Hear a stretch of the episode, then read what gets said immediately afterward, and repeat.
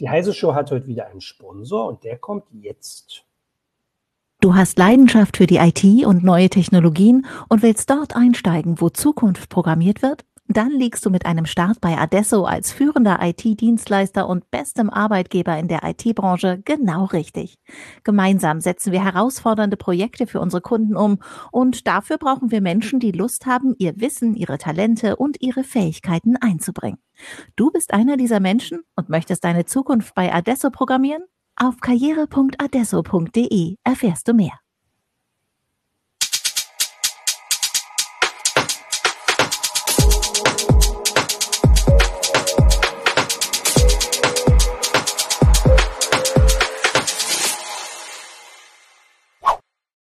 Hallo, willkommen zur Heise Show. Mein Name ist Martin Holland aus dem Newsroom von Heise Online und ich habe heute wieder mit mir hier Christina Beer, auch aus dem Newsroom von Heise Online. Hallo Christina. Hallo. Und wir haben als Gast Jan Mahn aus der CT-Redaktion und zwar auch physisch. Hallo Jan. Hallo.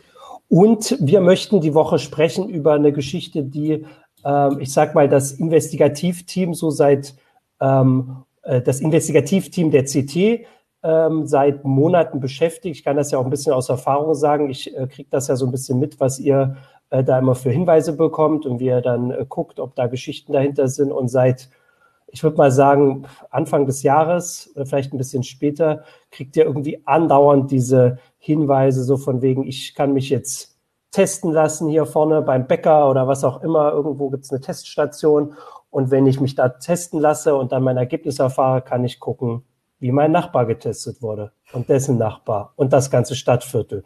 Und das ist so eine Geschichte, die am Anfang habt ihr das teilweise richtig gemeldet. Also da waren es auch größere Sachen.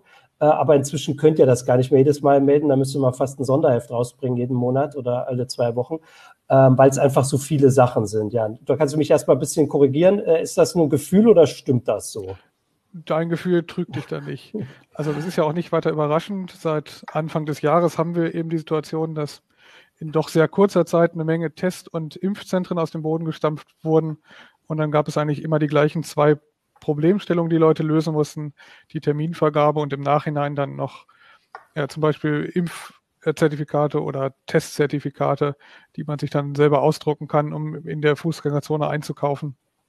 Ähm, solche Software wurde eben seit Januar beginnend eigentlich in ganz Deutschland gebaut und wie das halt immer so ist, wurde das selbe Problem mindestens mehrere tausend Mal gelöst von unterschiedlichen Leuten mit unterschiedlicher Erfahrung scheinbar auch in dem Bereich. Ja, und das ist ja anders als, weiß ich nicht, andere kleine Softwareangebote, sage ich mal, die nur für, ähm, weiß ich nicht, temporär oder regional begrenzte Dienste sind, geht es ja hier um wirklich sehr sensible Daten. Also du hast gesagt, es geht einmal um die, die Impfung, also ob man sich jetzt gegen Corona äh, impfen lässt, wann und äh, vielleicht auch noch andere Daten, die man dazu eingeben muss.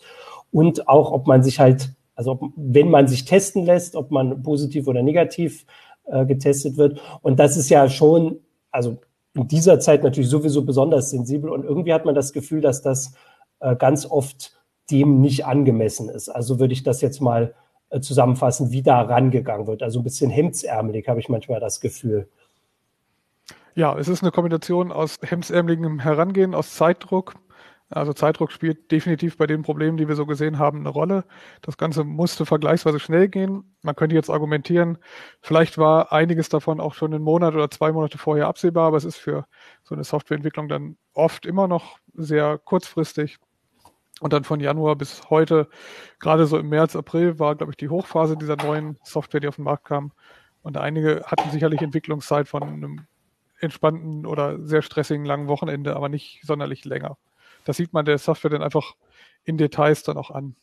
Ja, ähm, so, ich musste jetzt mal kurz hier. Ja, es geht ja auch nicht nur darum, ähm, dass abgerufen werden kann, ob du negativ oder positiv getestet wurdest, sondern du kannst ja immer auch die ganzen Adressen und Geburtsdaten der Leute einsehen, weil du das ja immer nachverfolgbar machen musst. Genau, also wenn wir mal vorne anfangen hm. mit den, mit den Testsystemen, ähm, da kann man zunächst mal sagen, viele haben einfach unnötig viele Daten erhoben. Wenn ich mir überlege, dass ich über meinen Hausarzt, über meine Apotheke nur einen Termin buchen möchte für einen Test, dann sind eine Menge Daten eigentlich völlig unnötig erhoben. Und je weniger Daten ich erhebe, desto weniger können beim Datenleck auch in die Öffentlichkeit geraten. Das haben einige nicht berücksichtigt und von Geburtsdatum bis Vorerkrankung viel zu viel einfach erhoben, was ich zum Beispiel für eine Terminvergabe überhaupt nicht brauche. Wurden ähm, nicht auch Ausweisnummern teilweise erhoben? Genau, also, also Personalausweis? Angefangen, angefangen hat die Geschichte eigentlich damit, dass wir den Anbieter, der ganz am Anfang des Jahres war das, da wurde angekündigt, dass jetzt bei ID die ersten Schnelltests an die Kasse kommen. Das waren so Fünferpackungen. Das war nicht der erste Fall, den wir äh, beobachtet haben, über den wir auch größer berichtet haben. Da ähm, hat der Anbieter, der eigentlich sehr gut darin ist, scheinbar so Tests herzustellen, das machen die beruflich, hat gesagt, wir brauchen auch noch eine Online-Funktion. Und da war das mit dieser ganzen Bürger-Selbsttest-Infrastruktur noch gar nicht gegeben. Und die haben gedacht, wir machen jetzt selber eine Software dafür. Und die war einfach massiv hemdsärmlich zusammengestolpert, die Software. Da hat jemand jemanden gefragt, der PHP kann und hat eine Seite zusammengebaut. Und da hat man eben Ausweisnummern und äh, Namen eingegeben. Und der Fehler, der da eingebaut war, war, dass man über den QR-Code kam man auf eine Seite und da oben in der URL, die man dann geöffnet hat, und das ist eigentlich einer der häufigsten Fehler, den wir immer wieder sehen, war ein Integer-Wert und der wurde mit jedem nächsten Nutzer hochgezählt. Und dann ist es nicht sonderlich schwierig, benachbarte Fälle zu finden und hoch oder runter zu zählen und dann am Stück 1000, 10.000, 100.000 Fälle hintereinander abzurufen, je nachdem, wie viele Leute ähm, sich, also 100, den Dienst nutzen, ja. Genau, also alle, die den Dienst das ist das, das weitere Problem. Viele haben noch nicht davon gehört, dass man Daten auch wieder löschen kann und sich damit eine Menge Ärger zu ersparen. Das ist eigentlich der erste Tipp. Wenn ich so eine Impfterminvergabe-Software baue oder eine Testterminvergabe-Software, dann ist die Information, wann der Termin ist und die ganzen Daten, die da dranhängen, eigentlich erledigt, wenn der Fall abgeschlossen, wenn der Test durchgeführt wurde. Und eine Minute später kann der Datensatz eigentlich in die Mülltonne. Und wenn man dann Daten einfach noch über zwei Monate später findet, dann ist da einfach ein Denkfehler drin und man merkt einfach, dass der, der sich das ausgedacht hat, auch ja. nicht mit seinem Datenschutzbeauftragten gesprochen hat, mit einem Rechtsanwalt, der hätte ihm gesagt, löscht die Daten, sobald es möglich ist. Ähm, wir können ja auch mal äh, Richtung der Zuschauer und Zuschauerinnen sagen, dass äh, die Sachen, die wir jetzt beschreiben, äh, also du hast es gerade gesagt, vor allem mit dieser URL, das ist so ein was, was ihr auch irgendwie gleich als erstes anguckt, wenn ihr sowas bekommt, weil das irgendwie einfach so oft passiert, dass man oben quasi coronatest.de ähm, und dann äh, Nummer 10.544 sieht und dann guckt ihr gleich, was mit den 10.000 Nummern davor ist, ähm, dass die Zuschauer und Zuschauerinnen, die auch ähnliche Erfahrungen machen, sowas ja auch mal angucken können, weil auch wenn wir viele Hinweise kriegen, gehen wir sicher davon aus, dass wir das nicht alles, also dass nicht alles, was irgendwo schiefgelaufen ist, bei uns auch irgendwie gelandet ist. Äh, das ist zu befürchten. Und das zeigt ja auch, wie äh, fahrlässig mit unseren oder in dem Fall den äh, Zuschauerdaten umgegangen wird. Also das wäre so ein, so ein erstes Ding, was ja eigentlich immer irgendwie anguckt mit dieser OL. Und das, man hat auch das Gefühl, dass sich das nicht so rumspricht. Also es gibt immer noch diese, äh, diese Fälle, wo er das also seht, ne? also wo das genau, genauso also die, passiert die Geschichte mit den URLs, die man hoch und runter zählen kann, die beobachten wir jetzt schon seit mehreren Jahren immer wieder. Es gibt die wahrscheinlich schon seit 30 Jahren. Ähm, vielleicht ist jetzt einfach auch mehr Interesse dafür. Nicht nur bei Impfvergabesoftware, sondern bei vieler Software, die einfach schnell auf den Markt geworfen wurde, gibt es das. Das gab es schon bei Ticketshops von der Elbphilharmonie vor Jahren, als die Elfi geöffnet hat. Ja, da gab es genau den gleichen Fall. Da konnte man die benachbarten Tickets äh, abrufen, indem man Zahlen runtergezählt hat. Und das ist einfach ein Fehler, da muss ich nicht mal in die äh, Browser-Entwickler-Tools äh, des Browsers klicken, um weitere Fehler zu suchen. Den Fehler sieht man, wenn man ein bisschen geschult ist und man klickt den Prozess einmal durch, dann sieht man am Ende, hat man so einen Verdacht, wo der Fehler liegen könnte. Und diesen Verdacht, ja. diesen, diesen Fehler kann man noch ein bisschen abwandeln. Dadurch wird er nicht sonderlich viel klüger. Was wir auch einmal gesehen haben, da hatte jemand ein bisschen zumindest nachgedacht oder es ist zumindest gedacht und hatte in dem Zertifikat eine Nummer eingebaut. Das war dann deine ID, die stand da auch im Klartext, aber oben in der URL war ein hexadezimaler String, 32 äh, Zeichen lang. Und da ist es dann einfach einfach mal den MD5-Generator auszuprobieren. MD5 ist ein Hashing-Algorithmus und die ID, die unten steht, in den MD5-Algorithmus zu werfen und dann zu sehen, auch das ist berechenbar. Ähm, es wurden nämlich einfach nur immer Hash-Werte von einer hochziehbaren Zahl genommen. Also auch mit solchen Experimenten sollte man als Entwickler einfach die Finger von lassen. Ähm, man muss einfach, und das haben einfach viele Entwickler, glaube ich, unterschätzt, gerade bei diesen Corona-Schnelltestgeschichten ist gerade so viel öffentliches Interesse da. Und unter den Nutzern sind nicht nur 90-Jährige, unter den Benutzern sind auch IT-Affine, die äh, sich das, die Software genauer angucken werden und die werden solche Fehler finden, weil sie vielleicht äh, Langeweile haben, weil sie den Fehler suchen wollen. Oder, und das ist gerade bei Impfung so, weil sie sich natürlich auch Automatismen basteln wollen, um schneller an einen Termin zu kommen. Also da ist gerade wahnsinnig viel Interesse dabei, ähm, um eben zu gucken, wie diese Softwaren funktionieren. Und deshalb werden ganz offensichtliche Fehler auch früher oder später gefunden. Ähm, habt ihr äh, oder hast du das Gefühl, dass Leute, die das programmieren, jetzt, also die Ärzte oder weiß ich nicht, die, die Leute, die dieses Testzentrum aufbauen, werden das wahrscheinlich trotzdem nicht wirklich selbst machen, weil so ein bisschen Programmierkenntnis und so muss man ja schon haben. Also das ist jetzt also ein bisschen Vorkenntnis, aber irgendwie auch nicht so richtig viel. Also äh, hast du da irgendwie ein Gefühl, wer das so macht? Oder gibt es da auch Software für, die man irgendwo einkauft und die aber dann falsch eingestellt wird oder wo auch die also die Anbieter von Software äh, dann Mist bauen, obwohl sie vielleicht an mehrere Testzentren rangehen oder so? Hast du da irgendwie ein Gefühl, was da so, wo das dran liegt? Also es gibt keine, oder mir ist keine Software bekannt, die man als Arzt, Ärzte sind eigentlich ja. die, die, Hauptzielgruppe aktuell, die man als Arzt runterlädt und dann selber betreibt. Das ist eigentlich immer, sind immer Software-as-a-Service-Modelle oder mhm. Auftragsentwicklung. Ähm, wir haben das ein paar Mal gehabt, das waren sehr lokal begrenzt, da waren dann irgendwie zehn Arztpraxen aus einer aus einem Landkreis, haben dann zusammen beim gleichen Anbieter und das war ein Softwarehaus aus dem, aus der Region. Er hat das dann als Auftragsarbeit programmiert.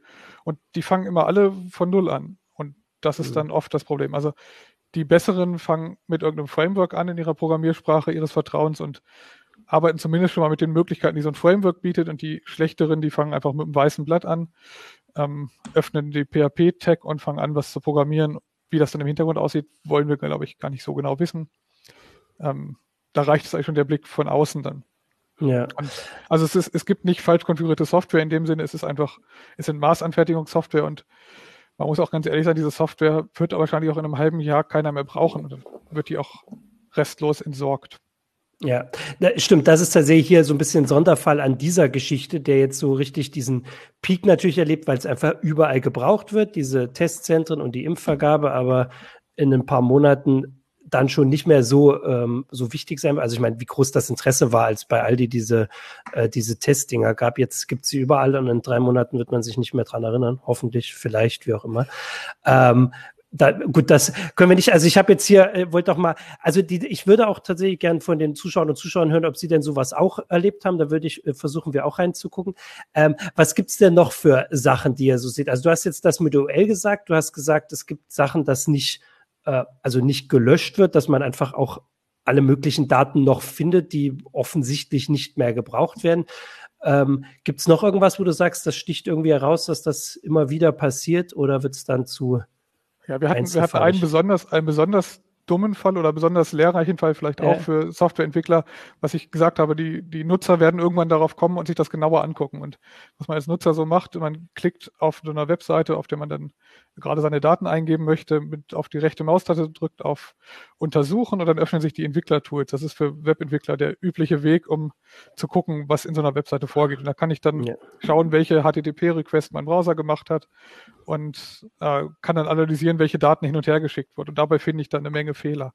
Was wir bei einem gefunden haben, und das war, glaube ich, wirklich mit der mit dem Abstand dümmste Idee noch eigentlich vor URLs, da wurde, wurden einfach ähm, sämtliche Testergebnisse oder sämtliche Nutzernamen am Stück als JSON-Blob runtergeladen und dann clientseitig gefiltert. Also es wurden einfach alle Datensätze runtergeladen und dann geguckt, welches ist meine ID und das ist einfach, das kann man mal machen, wenn man einen Prototypen baut, der intern mal ausprobiert wird, aber das darf auf keinen Fall ins Internet in dem Zustand.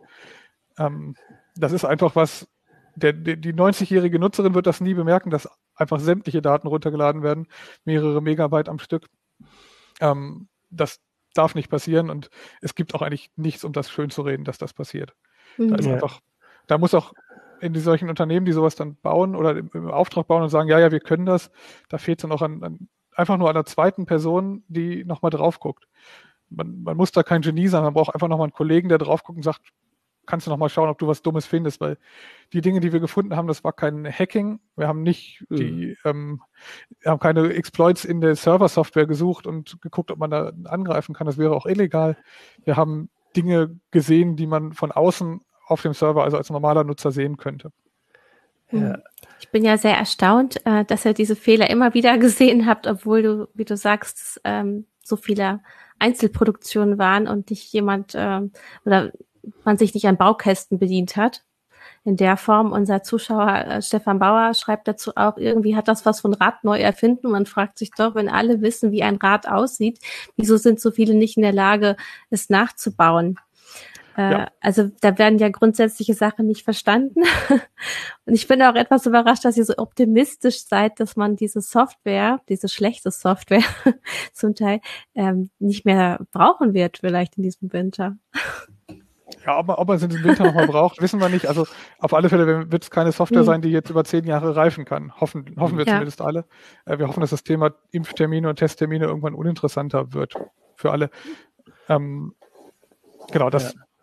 Das wäre die Hoffnung, aber da merkt man auch, dass man mit Open Source und Zusammenarbeit und wir, also diese, dieses Problem ist ja, dass es 100.000 Insellösungen gebaut wurden. Es gab auf der einen Seite die Impfportale der Länder, also die Bundesländer haben für ihre Impfzentren, für die staatlichen Impfzentren eigene Software aufgebaut. Da haben wir keine ganz großen Bugs drin gefunden. Da gab es auch mal immer Kleinigkeiten und dann sind mal SMS irgendwie nicht angekommen oder falsch, kleinere Dinge.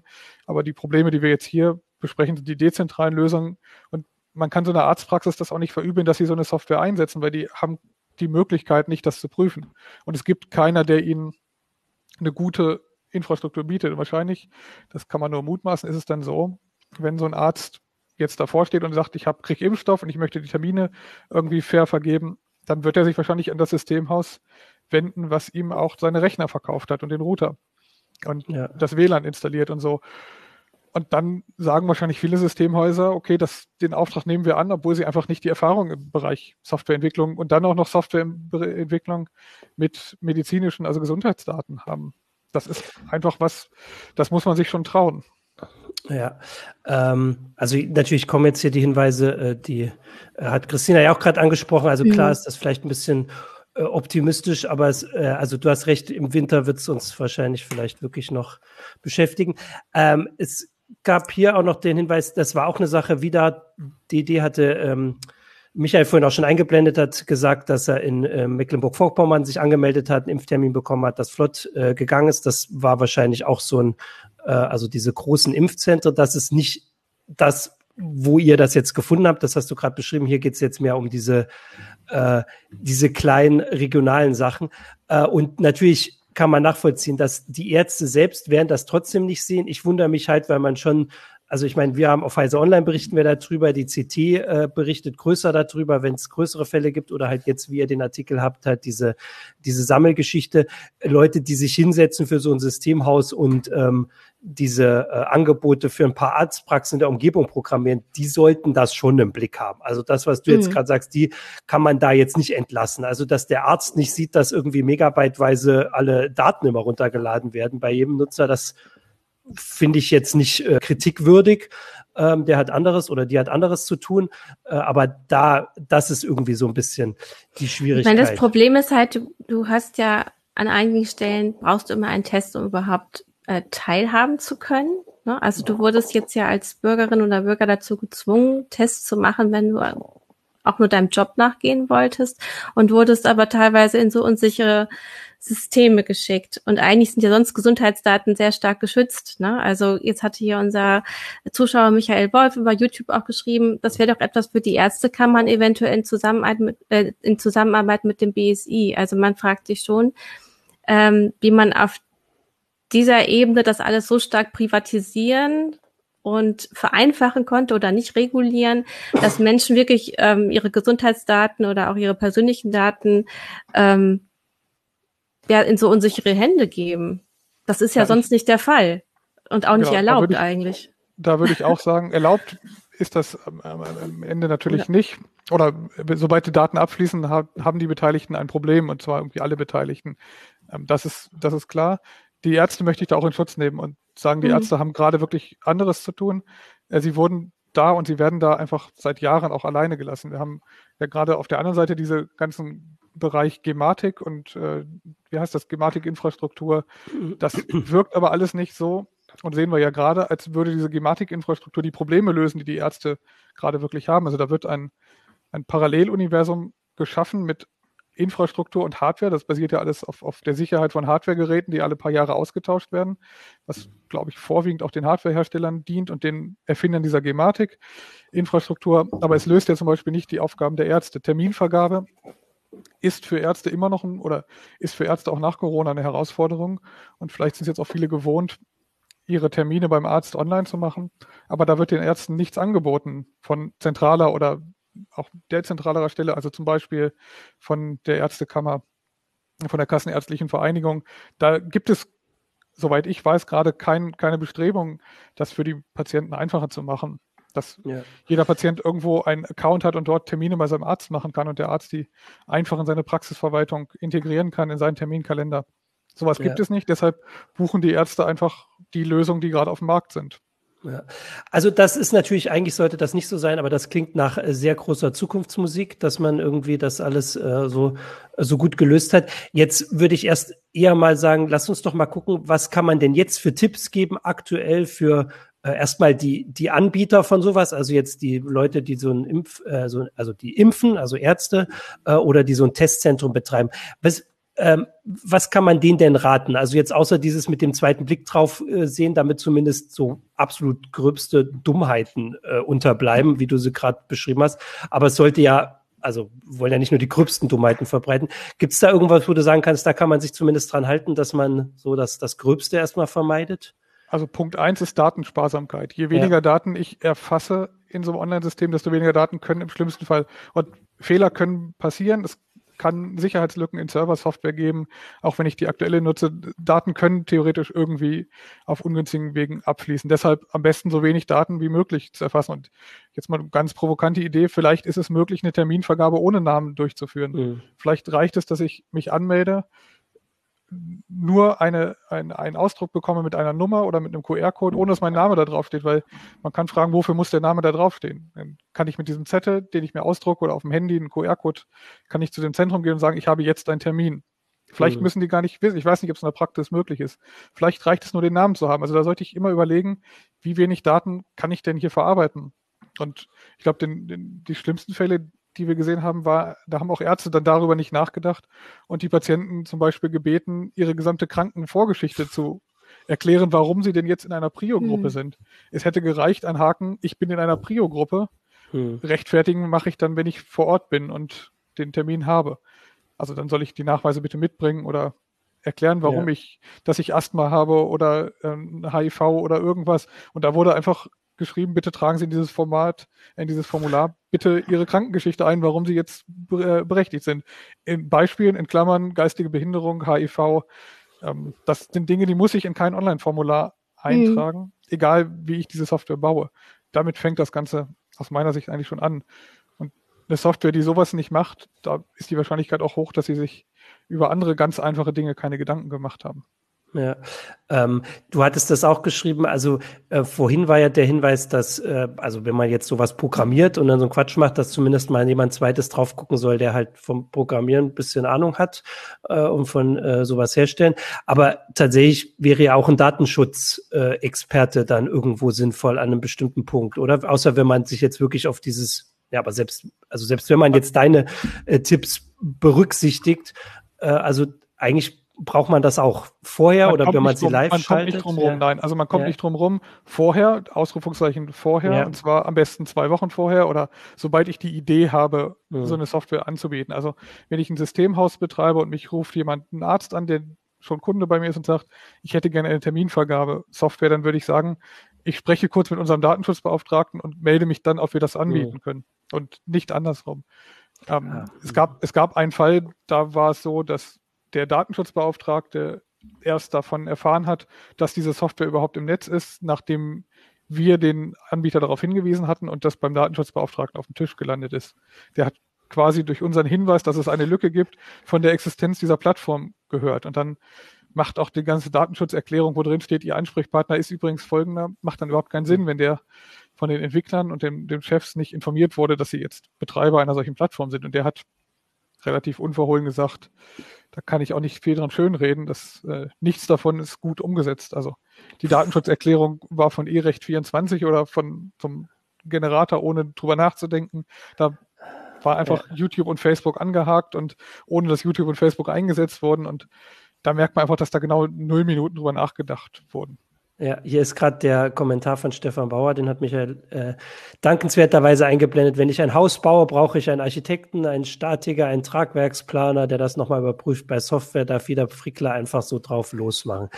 Ähm, das ist so der, ähm, also das ist der Standard, aber natürlich darf es nicht. Du sagst es ja gerade. Du kannst ja vielleicht mal ein bisschen beschreiben, was, wenn ihr diese Hinweise bekommt ähm, bei der CT, auch wenn ihr jetzt dann oft jetzt entscheidet, okay, das rechtfertigt jetzt keinen eigenen Artikel mehr, weil es einfach genau der gleiche Quatsch ist wie den, den wir vor drei Wochen schon hatten.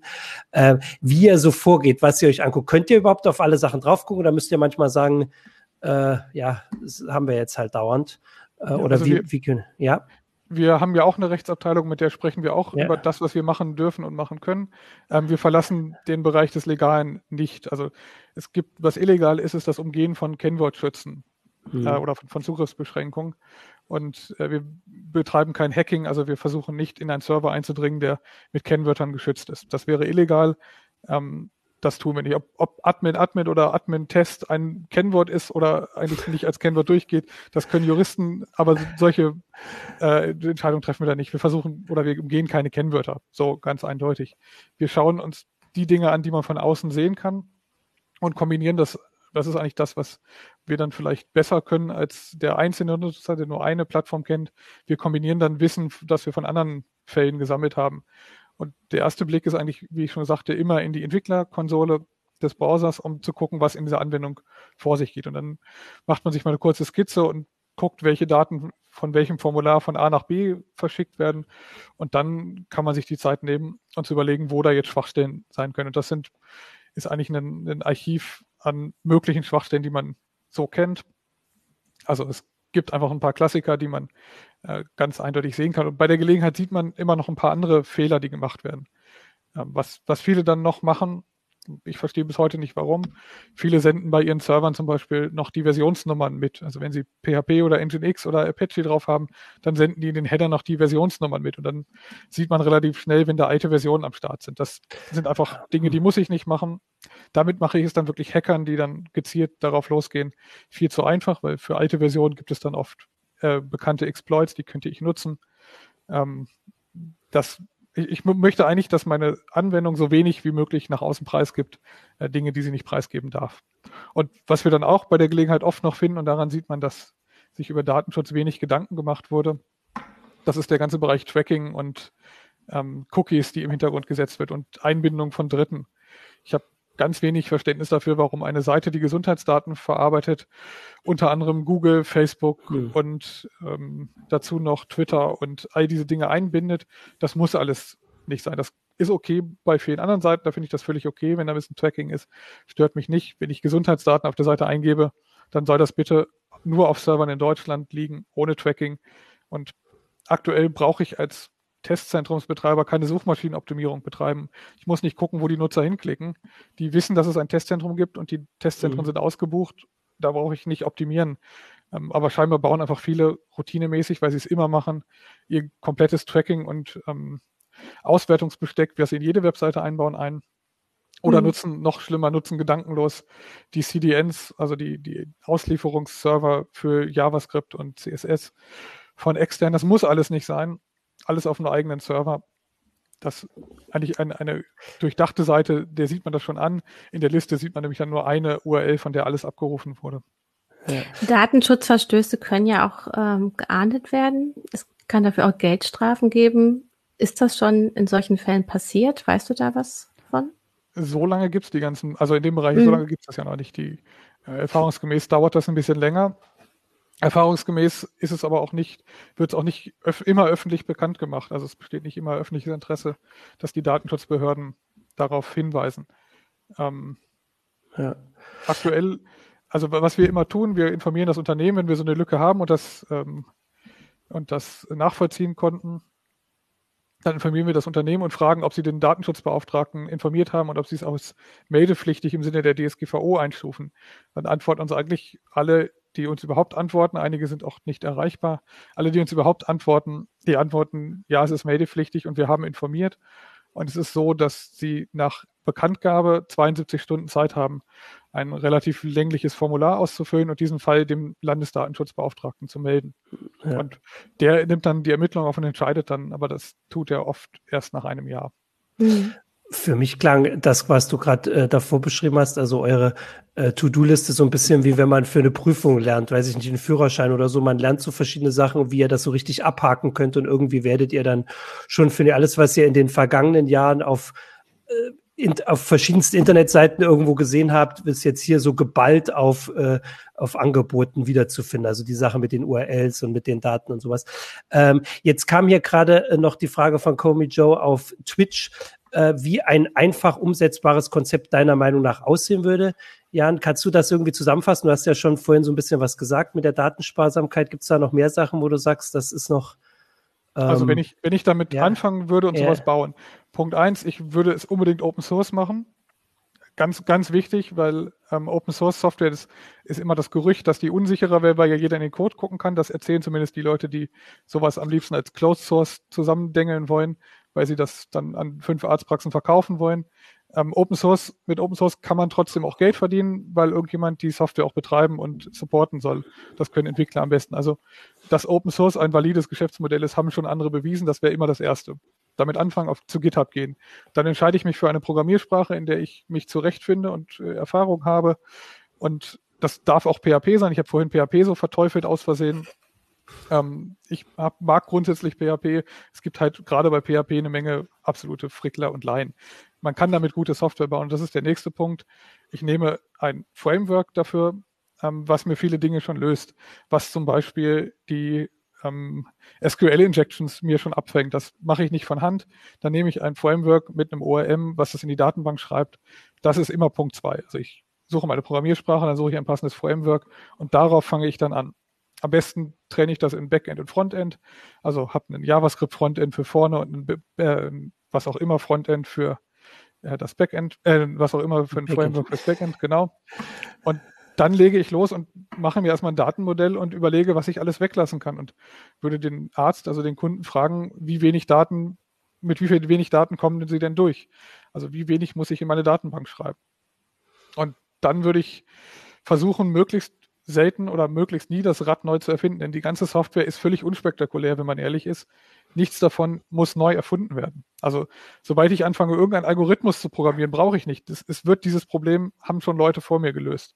Und das ist einfach, sobald ich anfange, das Rad neu zu erfinden und sage, zu sagen, ich baue jetzt einen eigenen Generator für die URLs da oben, dass die nicht erratbar sind. Sobald ich den selber baue, werde ich einen dummen Fehler einbauen, den Leute vor mhm. 15 Jahren schon mal in irgendeinem Open Source Projekt gelöst haben. Also es gibt Zufallsgenerator-basierte äh, Generatoren für Strings, die zum Beispiel einen 32 Zeichen langen String generieren für meine URL, der dann nicht erratbar ist. Ist alles schon erfunden, würde ich fertige Komponenten nutzen und mich dann ähm, so daran langhangeln und ganz wichtig, in jedem Falle, bei jedem Schritt, also jeder HTTP-Request, der von Client zum Server geht, und bei jeder Antwort würde überlegen, was kann ich da jetzt kaputt machen? Wie kann es schiefgehen? Was könnte der Nutzer da für einen Quatsch eintragen, dass es kaputt geht? Das ist eigentlich eine Grundtugend. Niemals, niemals den Nutzer Daten vertrauen. Wenn der Nutzer eingeben darf, ähm, wenn der Nutzer irgendetwas eingeben darf, was dann im Server verarbeitet wird, das kann er manipulieren. Und mhm. nur weil ich im Frontend keinen Knopf dafür baue, kann er es trotzdem manipulieren. Also das war ja ein Problem, was die Luca-App hatte. Das, die Luca-App, genau, die habe ich, hab ich persönlich gar nicht, äh, kannte ja. ich gar nicht, habe das nur so am Rande gelesen. Äh, ich habe, glaube ich, alles mir angeguckt, außer Luca. Und, äh, habe da aber viel, viel Schlechtes drüber gelesen, kann es aber auch nicht genau beurteilen. Mhm. Und du hattest ja das, äh, also ein paar andere Punkte, falls äh, jetzt ist er schon hochgerutscht, Get Me Joe, glaube ich, äh, das nicht mitbekommen habe. Also du hast das ja gesagt, immer noch mal jemand drauf gucken lassen, der ein ähnliches Level an Ahnung von der Technik hat und der soll gucken, ob ich irgendwas Dummes oder in dem Fall du programmierst das jetzt, ich würde es gar nicht selbst machen, äh, genau, äh, was Dummes gemacht habe und das mit dem Datenschutzexperten. Also nicht einfach mhm. nur den irgendwo draufschreiben, ohne ihm Bescheid zu sagen, sondern wirklich zu sagen, ich diese Daten brauche ich, habe ich jetzt mit dem Arzt besprochen, äh, die werden so und so gespeichert, die werden dann gelöscht und die werden so abrufbar gemacht. Das nur als Zusammenfassung, das hast du schon gesagt. Comey Joe ist schon zufrieden mit der Sache. Ich finde das auch äh, eigentlich schon äh, fast ein super Abschluss, weil das irgendwie so dahin geht. Aber auf jeden Fall, also ich würde sagen, falls die ähm, Zuschauer und Zuschauer noch Fragen haben, haben sie jetzt Zeit, das zu schreiben, weil den absolut dümmsten Fall hast du tatsächlich noch ausgespart äh, und hast du dir noch aufgehoben. Ich hatte gedacht, vielleicht sagst du es in der Sendung, sonst fände ich es ein super Punkt am Ende. Diese Geschichte mit, den, mit dem Fax, das musst du ja noch mal extra erzählen. Okay, die, die, die ist wirklich, ich habe ja vorhin die Ärzte in Schutz genommen genau, und gesagt, die Ärzte sind ja gar nicht schuld. Es gab ja. wirklich einen Fall, der stach aus der Masse heraus, den muss man als Anekdote erzählen, nur damit man was zu erzählen hat. Den Fehler haben, glaube ich, auch sonst keiner gemacht. Diese Arztpraxis hatte eine durchaus ganz gute Idee, kann man so sagen. Die haben rausgefunden, also die arbeiten scheinbar noch viel mit Fax und das ist unter Ärztpraxen, glaube ich, immer noch ein gängiges Verfahren, weil es einfach auch an Alternativen fehlt, um Befunde von A nach B zu schicken, wird scheinbar wirklich noch viel mit dem Fax gearbeitet. Und die hatten die Idee, ein, auf ihrer Internetseite eine Anleitung zu veröffentlichen, wie man sich um einen Termin bewirbt und haben einfach äh, gesagt, gehen Sie bitte auf folgende Internetseite. Das war der ein, ein Web-to-Fax-Anbieter, also so ein Anbieter, wo man von einer E-Mail-Adresse oder von einem Online-Formular oder per API einen Fax verschicken kann. Und dieser Anbieter hatte einen Demo-Fax, der erlaubte pro Nutzer einen Demo-Fax pro Tag. Und die Arztpraxis hat auf ihrer Seite geschrieben, gehen Sie auf diese Seite, da ist diese Demo-Fax, geben Sie da unsere Telefonnummer ein also unsere Faxnummer. Und dann tragen Sie bitte folgende Informationen in dieses Feld ein. Äh, Name, Krankenversicherungsnummer, Geburtsdatum und so weiter, Vorerkrankung, aber auch mit Vorerkrankung, warum Sie impfberechtigt sind. Und dann faxen Sie das über dieses Online-Formular, wo oben drüber steht, Achtung, das ist nur für Tests, nicht für Daten benutzen, die irgendwie wichtig sein könnten. Äh, damit wurde es dann an die Arztpraxis gefaxt von diesem Web-to-Fax-Dienst. Auf die Idee muss man, also irgendwie muss man sagen, war ganz süß. Das war eine, eine, Ärztin, die war schon ein bisschen älter, hatte das als gute Lösung ausgemacht, ähm, hat das dann aber eingesehen nach Hinweis, dass man das so nicht machen muss. Ja. Hat sich dann nach einer Alternative umgeguckt. Okay, also du hast ja das äh, vorhin auch beschrieben. Also wenn ihr die Leute darauf hinweist, äh, was ihr ja immer macht, wenn ihr das äh, ein bisschen überprüft habt, äh, dann kann man schon zusammenfassen, dass die meisten das einsehen, oder? Also dass ihr da nicht auf Leute trefft, die sagen, äh, nein, wir müssen das so machen, äh, gehen Sie weg, wer sind Sie überhaupt? Nein, die Leute sind eigentlich immer dankbar. Also wir, wir ja. sind ja auch vergleichsweise freundlich. Wir geben denen immer eine, eine, Frist. Also wir veröffentlichen alle unter Responsible Disclosure. Also wir sagen, wir möchten nicht darüber berichten, solange die Lücke offen ist und tun das eigentlich zu 99,9 Prozent auch nicht. Ähm, das hat einfach den, den Hintergrund, dass wir natürlich die Daten, die öffentlich im Internet sind, nicht gefährden möchten. Und deshalb äh, weisen wir darauf hin, setzen eine Frist, bis zu der wir Antworten brauchen. Einfach, wenn wir einen Artikel dazu planen, der muss gedruckt werden, dann setzen wir irgendeine Frist. Und wenn dann keine Antworten kommen, dann erhöhen wir noch mal ein bisschen den Druck und sagen, wir würden es echt ungern veröffentlichen.